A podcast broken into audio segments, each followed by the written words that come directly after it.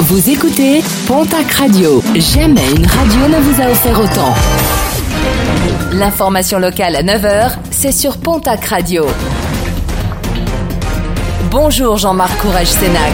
Bonjour à toutes et à tous. Trois ans de prison, verdict du tribunal d'Auch qui jugeait un jeune homme de 32 ans.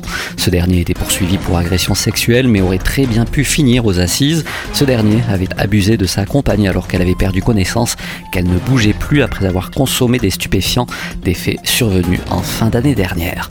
Direction la case justice pour un couple plutôt agressif. Samedi, cité Moïse à Tarbes, le jeune homme âgé de 24 ans et surtout sa compagne seulement âgée de 14 ans s'en sont pris à plusieurs personnes sans réelle explication. Pour justifier leur coup, ces derniers ont expliqué avoir eu une embrouille de voisinage. Le jeune homme sera prochainement convoqué devant le tribunal. L'adolescente a de son côté été présentée devant un juge des enfants. Bientôt des renforts dans les tribunaux de la région, deux ans après le lancement de la justice de proximité. Le garde des Sceaux, Éric Dupont-Moretti, a annoncé le recrutement de 300 nouveaux juristes assistants, et cela pour lutter plus efficacement contre la petite délinquance du quotidien. Côté tribunal judiciaire, un assistant de plus à Saint-Gaudens, deux à Tarbes, un à Dax et un autre assistant judiciaire du côté de la Cour d'appel de Pau, une avancée jugée trop insuffisante pour l'Union syndicale des magistrats. Température douce et manque de pluie ont favorisé la floraison précoce des arbres dans tout le sud-ouest. Conséquence directe, les pollens ont de l'avance cette année et se retrouvent dans l'air en quantité importante.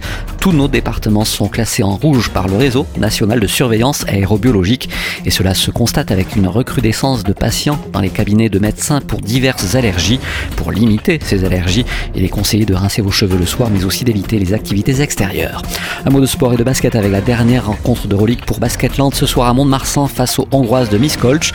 Dernier match de la saison en Euroleague pour l'équipe landaise cette année, mais surtout dernière rencontre européenne de sa carrière pour Céline Dumerc. Premier rebond programmé à 19h30. Et puis en football, les quarts de finale de la Coupe de France, un duel occitan programmé au Stadium de Toulouse entre le TFC et l'équipe de Rodez.